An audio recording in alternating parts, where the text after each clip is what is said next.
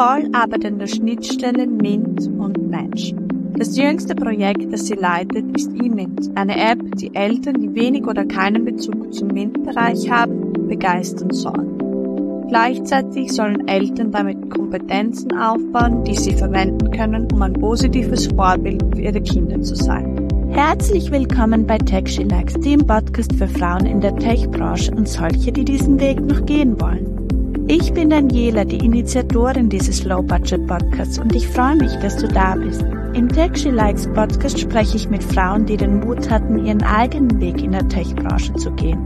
Frauen, die nicht regelmäßig in den Medien stehen, aber dafür unglaubliche Geschichten zu erzählen haben. Geschichten darüber, wie sie Vorurteile und gesellschaftliche Erwartungen überwunden haben, ihren Platz in der Tech-Welt zu finden.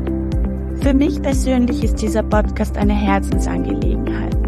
Als jemand, der selbst gegen Zweifel und Vorurteile angekämpft hat, weiß ich, wie wichtig es ist, Mut zu zeigen und seinen eigenen Weg zu gehen.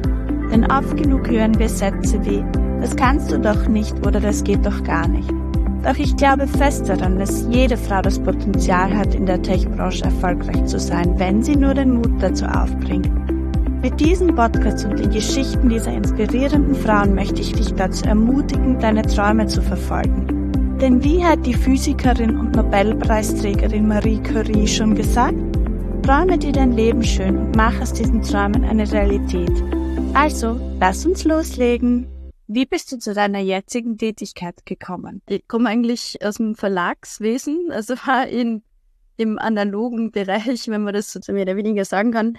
Und habe aber immer so dieses, das Digitale auch dazu gesucht, habe ähm, so ein bisschen mit e- E-Books damals beschäftigt. Für mich war es wichtig, dass es ähm, immer ein Bereich ist, der einerseits eben Zukunft hat, aber wo, wo ich auch weiß, okay, die ähm, da, da, ist, da ist ein Fokus auf Bildung. Also bei uns, bei uns ist es das spielerische Lernen. Und ja, dieser Fokus auf Bildung, der hat mich sehr angezogen. Als ich dann gehört habe, wir haben ein, eben dieses Redaktionssystem entwickelt, mit dem man das Lernen anpassen kann, haben wir gedacht, wow, es hätte eigentlich gern schon in der Schule gehabt. Und jetzt bin ich eigentlich dabei, dass sie diese, dieses Tool in unterschiedlichen Bereichen einsetzt. Also jetzt nicht nur für Firmen, sondern eben ganz, ganz stark halt im Bildungsbereich und immer wieder neue Wege findet, wie man informieren kann, wie man so Reflexion bringt, äh, wie man Storytelling einbinden kann. Also ich liebe das, mit diesem Tool kreativ zu sein und das eben äh, bei uns in der Firma, ähm, in, in unserem Kreationsteam. Jetzt bist du mit deiner Tätigkeit im Bereich der MINT-Bildung ja genau am Hebel, die Branche attraktiv zu gestalten. Wie schafft man es, ähm, dass auch Mädchen und Frauen eben die Computertechnologie-Branche attraktiv finden? Ja, das ist eine riesen, riesen Frage, glaube ich, die sie mit der sie sehr viel beschäftigen. Wir sind äh, der Meinung oder der Überzeugung, und das haben sehr viele Studien ergeben, dass eben gerade die Eltern, die Lehrkräfte da den ersten Schritt machen müssen, also motivierend dahinter stehen, dass eben Gender-Stereotypen aufgebrochen werden, ähm, dass man eben genauso auch Mädchen dieses Interesse zugesteht, zuschreibt und ja, dass die Kinder wirklich schon mit dem aufwachsen, dass sie sagen, ich würde gerne das ausprobieren. Und die Eltern sagen ja super. Oder ähm, die Eltern schlagen vor, du probier doch diesen äh, Programmierkurs aus, des, den sie am Nachmittag, den da, der da angeboten wird. Oder einen Robotikkurs, wie auch immer. Ähm, das heißt ja nicht, dass die Kinder dann in die Richtung gehen müssen. Das ist ähm, mir gar nicht gesagt. Also ich, ich selbst bin jetzt auch eher, glaube im kreativen Bereich ähm, besser aufgehoben. Aber die Möglichkeiten zu zeigen, was es alles gibt an Berufen oder auch an zukünftigen Berufen, also ich glaube, das ist, das ist sehr wichtig. Hast du jemals das Gefühl gehabt, dass jemand etwas nicht glaubt, nur weil du eine Frau bist? Auf jeden Fall auch so in meinen Zwanzigern, wo ähm, ähm, als ich den Eindruck hatte, ja, das ist, ich, ich muss mir eigentlich viel mehr ähm, dahinter klemmen, damit mir geglaubt oder vertraut wird, dass ich Sachen kann. Also ja, hatte ich definitiv.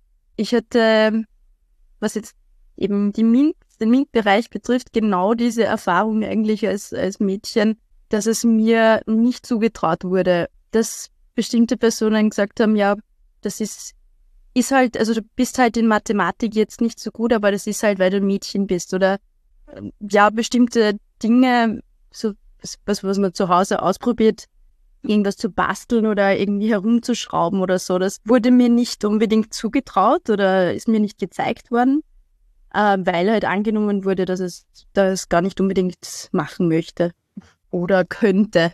Gibt es etwas wie weibliche Vorbilder, die einen Moment oder deine Karriere definiert haben?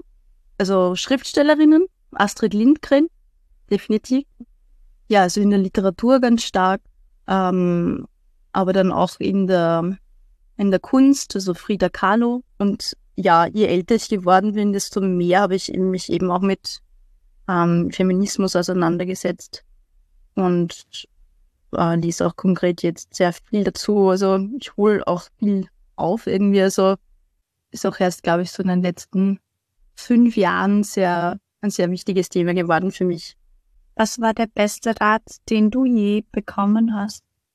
dass ich in meinem Leben eigentlich alles tun kann, was ich mir vornehme, also oder in, wo ich hingehen möchte, und muss es nur ausprobieren. Das trifft bei mir in so vielen äh, Hinsichten zu. Also ich war auch eine Zeit lang in, in London und habe ähm, eben, wie gesagt, dort im Verlagswesen gearbeitet. Oft hilft einfach nur, dass man mit Leuten drüber spricht, was man gerne machen würde. Und durch dieses Aussprechen, also entweder man, man bestätigt sich selbst und verfolgt es dann noch viel mehr, oder man hat eben äh, sehr schöne Bekanntschaften, die einen dann in diese Richtung überhaupt hineinlenken, ähm, aber eben auch dran glauben, dass man eigentlich das Leben wirklich für sich selbst nutzen kann.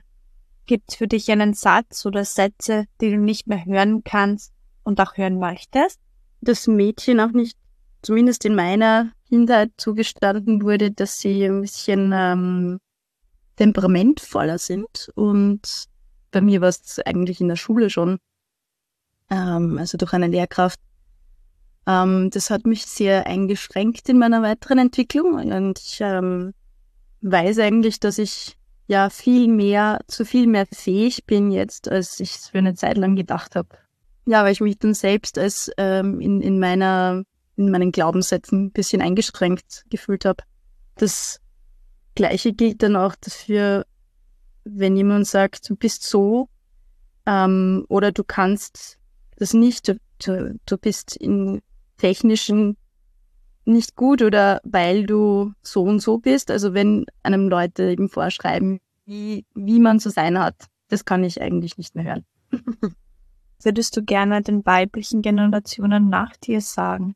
sucht euch Vorbilder und schließt euch zusammen, also macht, ähm, kommuniziert viel ähm, mit anderen Mädchen, aber eben auch mit, mit Burschen. Also es gibt ganz viele Männer, die Feministinnen sind, Feministen sind. Es geht jetzt nicht darum, hier eine, ja, eine Abgrenzung zu kreieren, sondern einfach ein Zusammenarbeiten und ein Zusammenleben, ein, ein gutes, wo wir alle Talente fördern.